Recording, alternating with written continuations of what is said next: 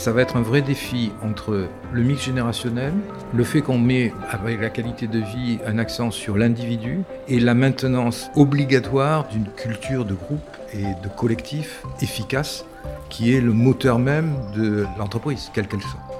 Bonjour, vous écoutez Les Mondes à construire, le podcast de Léonard pour mieux comprendre les transformations des villes et des territoires, l'avenir des métiers de la construction, des mobilités et de l'énergie.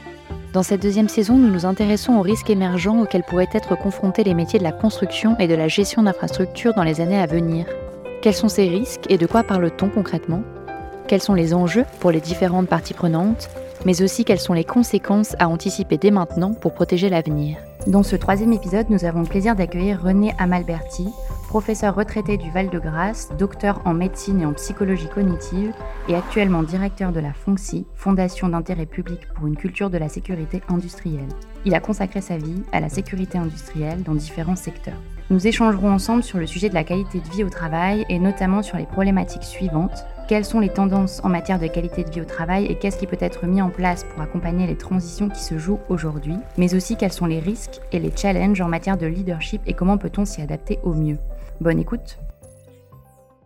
Bonjour René Amalberti. Bonjour. Aujourd'hui, nous faisons face à de fortes transitions, notamment environnementales et technologiques. Comment cela impacte la relation au travail et la qualité de vie au travail de manière générale? Le monde change, ça sera une évidence pour tous ceux qui écoutent. Il change dans les technologies, mais il change aussi dans le rapport au travail. Et le Covid a été un marqueur de plus qui a profondément euh, accéléré cette transformation. On a aujourd'hui des gens euh, qui travaillent, qui euh, veulent euh, concilier beaucoup mieux leur vie privée avec leur vie professionnelle, qui ont donc plus d'exigences dans ce qu'on appelle la qualité de vie. Et ça se comprend dans une société qui a beaucoup évolué. Et évidemment, ça dimensionne aussi beaucoup d'efforts qu'il faut faire à l'intérieur de l'entreprise pour s'adapter. Et justement, comment doit-on ou peut-on repenser la qualité de vie au travail dans ces conditions que vous venez d'énumérer? Alors, il faut resituer ce que souvent on met sous qualité de vie. Donc, euh, sous qualité de vie, on met euh, ce que j'ai déjà signalé comme une réconciliation euh, entre la vie privée et, le travail. Ça veut dire une maîtrise meilleure des horaires et de la disponibilité en cas d'exigence de la vie privée ce sont des mots qui sont euh, évidemment euh, après à dimensionner dans le réel. C'est pas toujours facile à faire, mais euh, c'est encore plus vrai dans une société où les parents qui sont en responsabilité seuls de leurs enfants ont des complexes, des complexités dans leur vie qui n'étaient pas aussi fréquentes que nous avions l'habitude de les voir dans les années 80, 90, 2000. Et Comment les, les, sociétés, les industries peuvent s'adapter au mieux Alors évidemment, il y a une offre qui peut s'installer, euh, qui euh, prenne en compte euh, cette qualité de vie. Elle est maintenant dans beaucoup d'entreprises comme un vecteur dont on peut-être on parlera plus tard qui conditionne bien plus que la qualité de vie, mais qui conditionne l'attractivité euh, de l'entreprise et donc euh, une dynamique euh, d'emploi et, et, d'engagement dans le travail. On peut, on peut jouer sur un certain nombre de registres. Euh, les horaires, euh, les jours travaillés euh, à distance versus les jours travaillés sur place. Donc évidemment, c'est un, des grands, une des grandes entrées. Elle ne s'applique pas, c'est un peu inégalitaire aussi, parce qu'elle ne s'applique pas à tous les travailleurs de la même façon. Il y a ceux qui peuvent être à distance et ceux qui ne peuvent pas. Donc c'est un, une première articulation qu'il faut savoir gérer dans, dans, dans toutes les entreprises.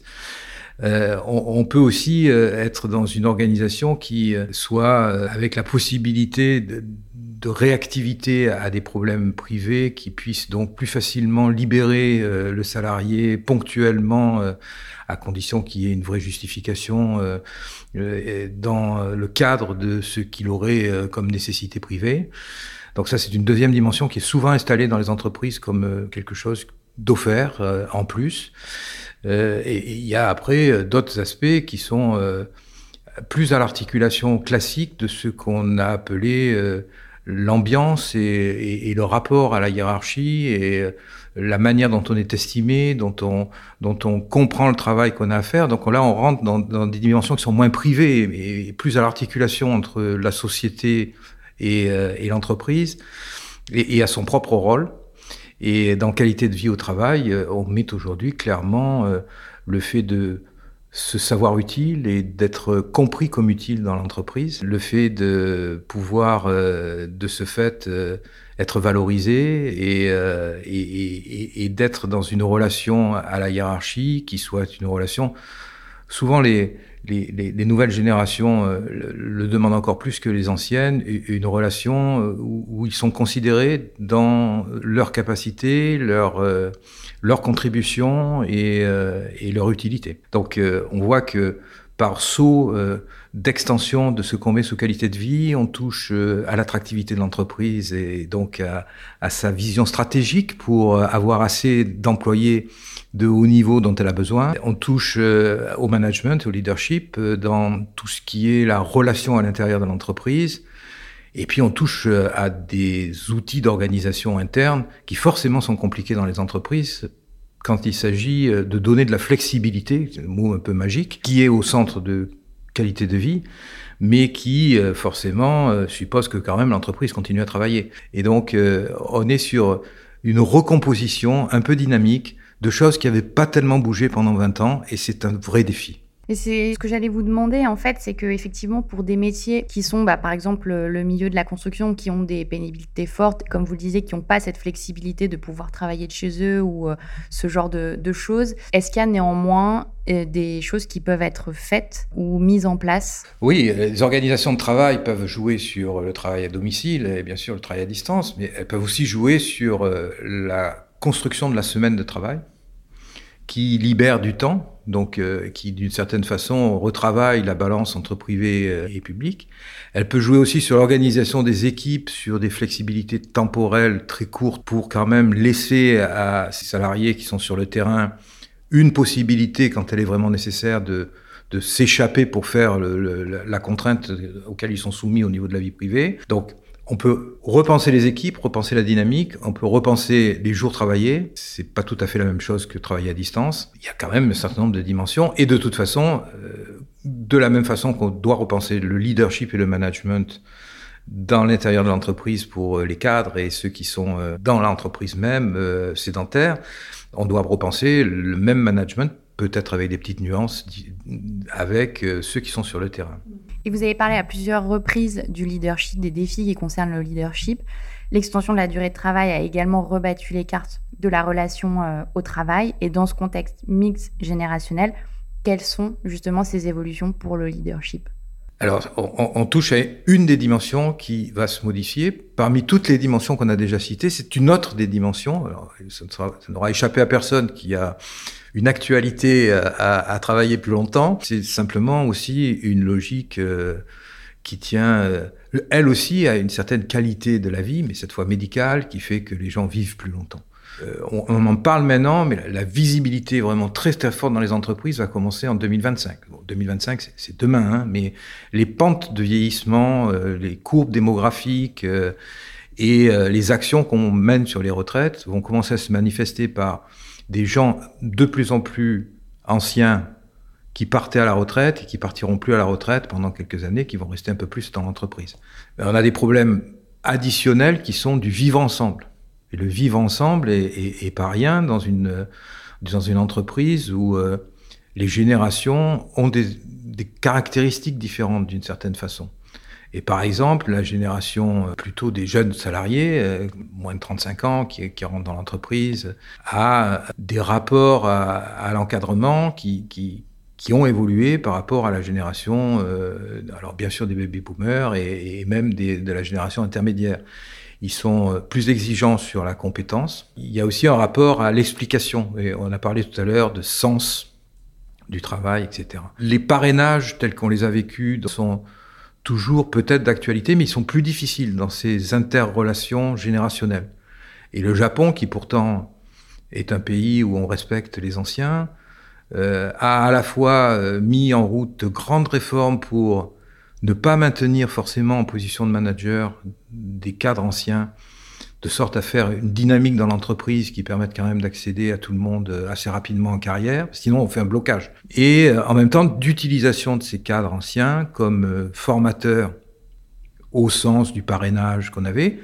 Mais ils se sont vite rendus compte que même au Japon, il faut former ces anciens à parler aux jeunes. C'est pas intuitif, c'est pas, ce sont des choses qui vont demander des efforts dans les entreprises et, euh, et on n'échappera pas à, cela. Donc, euh, effectivement, le vivre ensemble euh, générationnel va être une composante de cette qualité de vie et du management et du nouveau leadership. Alors, c'est un nouveau leadership plus explicatif, prenant mieux en compte la contribution de chacun. On est souvent avec des injonctions un peu contradictoires. Euh, si tout le monde peut prendre ses jours quand il veut et que ce qui est le moteur de la qualité de vie, c'est la sphère privée, on a une destruction mécanique de la compétence collective. Ce qui est le cœur quand même de la plupart des métiers de la construction comme des autres grands secteurs.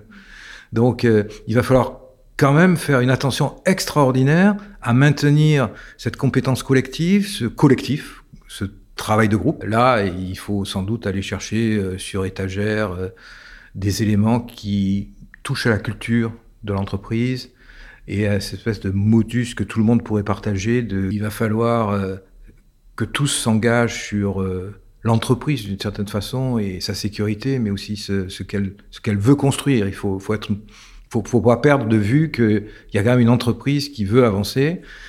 Alors bien sûr, euh, il faudra aussi ne pas tomber dans les défauts que souvent on voit dans ces systèmes de d'accusation du premier euh, du premier venu quand il y a un problème et réfléchir sur pourquoi on a des problèmes à un niveau plus systémique et plus organisationnel. Et euh, il faudra sans doute être résilient aussi, apprendre à, à ce que dans ce monde de plus en plus complexe, euh, on, on, tire vraiment les leçons de ce qu'on a vu et qu'on se prépare à des choses qu'on n'a pas vues et qu'on soit souple d'une certaine façon dans le management. Ça va être un vrai défi entre le mix générationnel, le fait qu'on met avec la qualité de vie un accent sur l'individu et la maintenance obligatoire d'une culture de groupe et de collectif efficace qui est le moteur même de l'entreprise, quelle qu'elle soit. Pour résumer, donc si rien n'est fait, euh, quels sont les principaux risques relatifs à la relation au travail actuelle, tels que nous l'avons euh, détaillé précédemment? Alors il y en a, il y en a un qui, domine tous les autres. On est devant euh, un immense défi de la compétence et euh, des postes. Le besoin en technicien de toute nature, un ingénieur est colossal.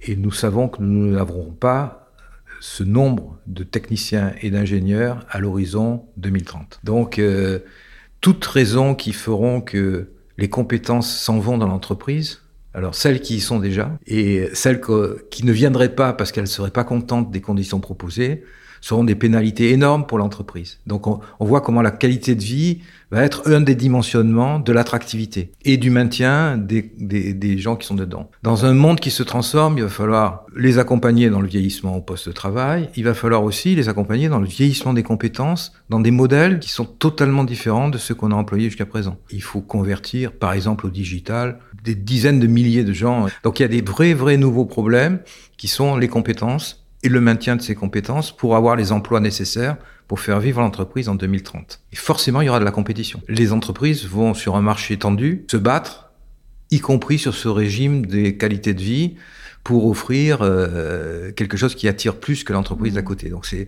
c'est un vrai sujet et il faudra le faire avec cette intelligence qui est de ne pas offrir des choses qui sont contradictoires à la fin à la gestion même de l'entreprise. Première ligne. Deuxième ligne, euh, on a une transformation de la société et sur euh, la projection 2030-2040, elle ne pourra que s'intensifier. Donc euh, il faut s'adapter. Et il faut s'adapter maintenant parce que les outils d'adaptation ne donnent du résultat qu'à 5 ans ou 10 ans. Forcément, pour s'adapter, il faut créer du dialogue et il faut co-construire. Et donc cette co-construction, elle demande un gros travail sur la culture de l'entreprise. Et c'est une des dimensions qui... Euh, a pas toujours été euh, faite au bon régime. Donc euh, là, il y a des chantiers à entreprendre qui sont complexes. Le message est passé. Merci beaucoup à René Amalverti. Merci à vous. Vous venez d'écouter Des mondes à construire, un podcast de Léonard. Pour aller plus loin sur certains sujets et certaines thématiques abordées dans ce podcast, un quatrième et dernier épisode est à venir sur le thème du changement climatique.